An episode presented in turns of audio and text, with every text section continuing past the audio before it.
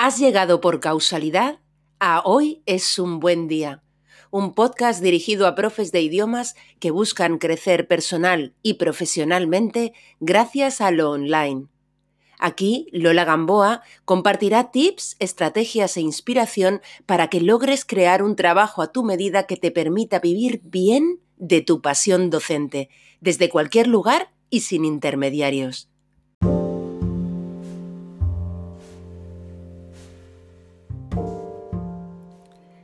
¿Eres consciente de que para conseguir alumnos no basta con ofrecer tus cursos online en tu web?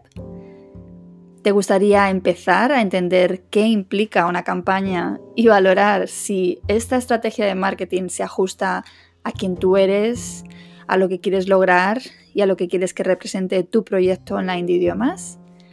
Bien, pues hoy es un buen día para hablar de lanzamientos. Soy Lola Gamboa y te doy la bienvenida a Hoy es un buen día, un podcast dirigido a profes de idiomas que buscan crecer personal y profesionalmente desde la simplicidad y con conciencia. Bien, pues hoy vengo efectivamente a introducirte en el fabuloso mundo de los lanzamientos. Los lanzamientos son el pan nuestro de cada día de casi todo emprendedor digital. Yo hago un mínimo de 5 lanzamientos de cursos al año y tengo muy comprobada su eficacia.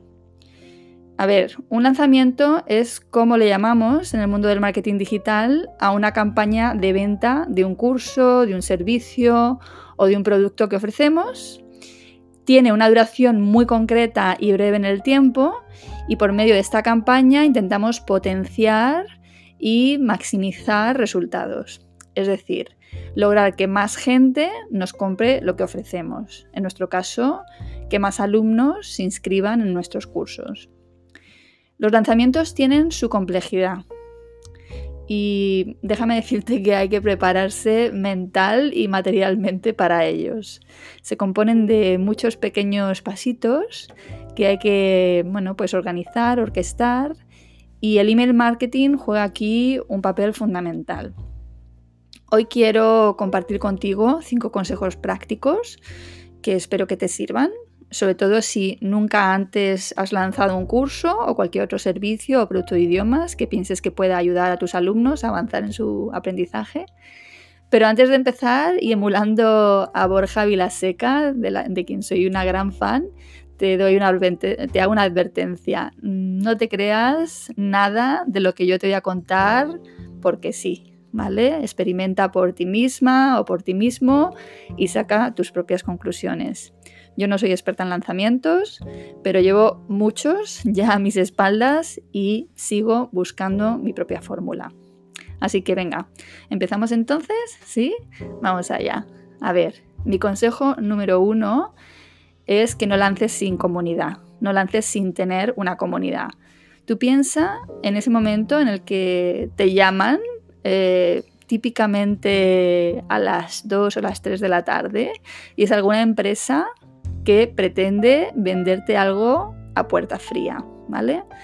Eh, esto es un clásico de las empresas de telefonía, por ejemplo, ¿no? Bueno, ¿cómo lo recibes? Entiendo que si siguen utilizando esta técnica es porque debe tener su efectividad, pero en el mundo online se aconseja labrar la confianza antes de intentar venderle nada a nadie. Es importante, por tanto, tener tu lista de suscriptores y esto nunca me voy a cansar de decirlo. Y sobre todo, lo importante es desarrollar una relación con ellos con esas personas que se suscriben a tu blog o al medio que tú estés usando. Lanzar sin tener trabajada la relación con tu comunidad es, bueno, para mí, tirarse en plancha a una piscina vacía. Así que mi consejo es que no lances si no dispones de este activo en tu empresa. ¿vale? Es más, te diría incluso que ni siquiera crees tu curso si no dispones de una comunidad que te sigue, que te conoce, que sabe qué ofreces y que confía en ti. ¿Ok? A ver, como consejo número dos, lanza a tu manera, pero lanza. ¿Ok? Yo personalmente tengo una relación de amor-odio, es decir, que más de odio que de amor con los lanzamientos. Pero la cruda realidad es que si no lanzo, en general, no consigo alumnos. Hay honrosas excepciones en mi caso en las que pues no he seguido los pasos de un lanzamiento de manual y ha funcionado muy bien aún así. Y fue precisamente el caso de Melón, mi programa de mentoring y mastermind para profes de, de idiomas. Mm, pero en los demás casos lo tengo comprobado. Lanzar es lo que hace que mis alumnos se matriculen en mis cursos. Y digo que tengo una relación de amor-odio porque un lanzamiento es súper intenso, tanto para el que lanza como para el que recibe los impactos de la campaña que estás realizando. ¿no? Un lanzamiento de libro, de manual, se compone esencialmente de una secuencia de X emails que se envían a tus suscriptores en un periodo muy corto, normalmente de una a dos semanas, eh, por lo que bueno, pues puede resultar muy intrusivo y molesto. ¿Que funciona? Ya, ya te lo digo yo, vamos, funciona Mm, increíblemente bien.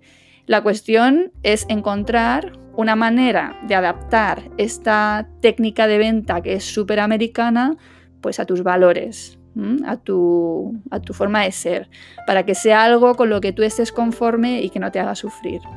¿Vale? Es todo un arte. Esto de hacerlo your way y que funcione, ya te digo, no es cosa fácil. Cuando nosotras hemos tomado la decisión de no lanzar en algunos cursos, ¿vale? de hecho ha sido una decisión consciente que hemos tomado en algunas ocasiones, sino que hemos decidido que simplemente íbamos a anunciar que habríamos inscripciones a un curso. De verdad, este curso se ha quedado sin alumnos, así de rotundo. O sea, no hemos tenido ni que cancelar, ¿vale? Porque no había alumnos. Es decir, no hemos tenido que decirle a los dos que se habían matriculado, oye, mira, que es que vamos a cancelar, ¿vale? No, había, no ha habido alumnos. Así que yo te animo a lanzar y, por supuesto, a ir encontrando poco a poco la fórmula que te funcione a ti y que les funcione a tus alumnos. Bien, consejo número 3. Prepara tu lanzamiento. Lanzar, a ver, no es que sea difícil, es complejo es todo un engranaje, ¿vale? Se compone de muchos pasitos y esos hay que ponerlos en el calendario, ¿vale? Es decir, todos ocupan su lugar. Hay muchas cosas que preparar.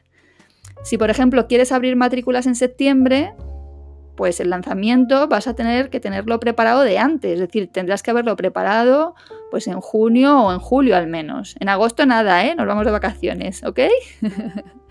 ¿Vale? Entonces es imposible tener preparado un lanzamiento de las características de las que yo te hablo en una o dos semanas. Es imposible, inviable. ¿Vale? Por hacerte un repaso rápido, en un lanzamiento estándar, ¿vale? Hay muchos tipos de lanzamientos, pero así vamos a tomar como un lanzamiento estándar, tienes que preparar, bueno, por supuesto, eh, la web del curso, eh, lo que llamamos la landing. Em, el webinario y la secuencia de correo de la fase 1 de lanzamiento.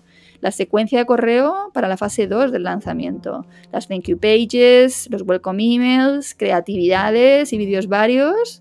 Y luego cada uno de estos elementos se descompone en bastantes subelementos.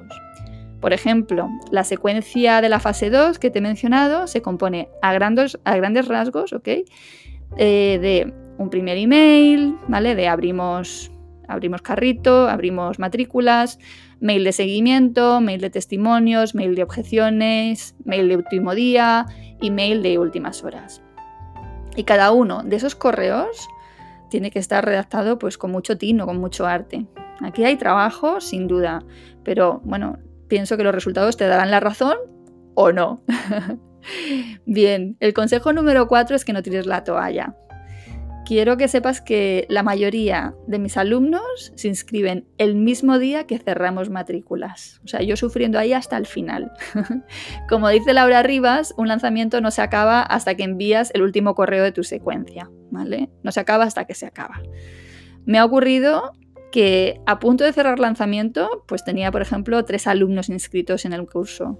Y sin embargo, al cierre del lanzamiento, había, había completado las plazas. Es decir, eh, sold out. ¿vale? Entonces, esto es algo que siempre me asombra. Así que mientras lances, no tires la toalla. Es decir, mientras esté en curso un lanzamiento, no, no, te, no pienses que no lo vas a conseguir. Si no estás teniendo los resultados que esperabas, bueno, pues aprovecha esa energía para, bueno, retocar lo que estimes, mejorar la redacción de los siguientes correos que aún quedan de la secuencia, ¿vale? Pero confía y espera el cierre. Y luego, pues se trata de valorar resultados. Hay mucha información en los resultados. Queremos resultados positivos, pero los resultados negativos nos eh, ayudan a procesar muchas cosas que pueden ser muy interesantes. Por último, el consejo número 5, gestiona bien tus expectativas.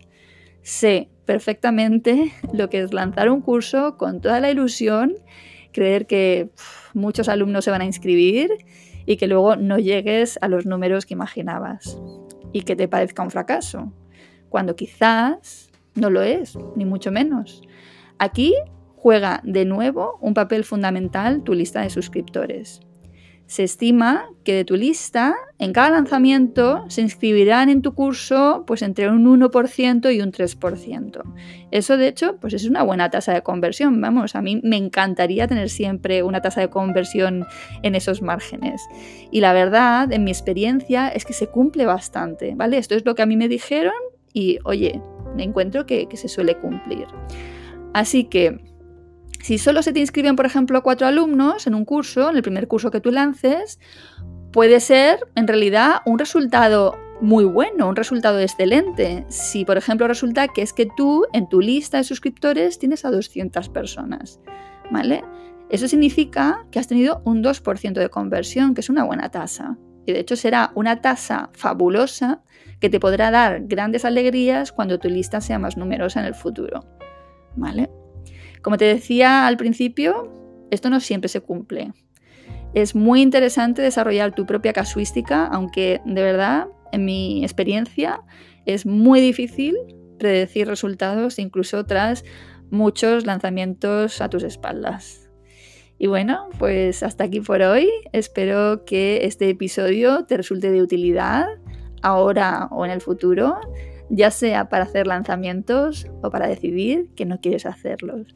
Me encantará de verdad conocer tu experiencia y tus impresiones en los comentarios del blog, ¿vale? Este mismo episodio lo tienes como entrada en el blog, así que ahí tienes un espacio para compartir conmigo.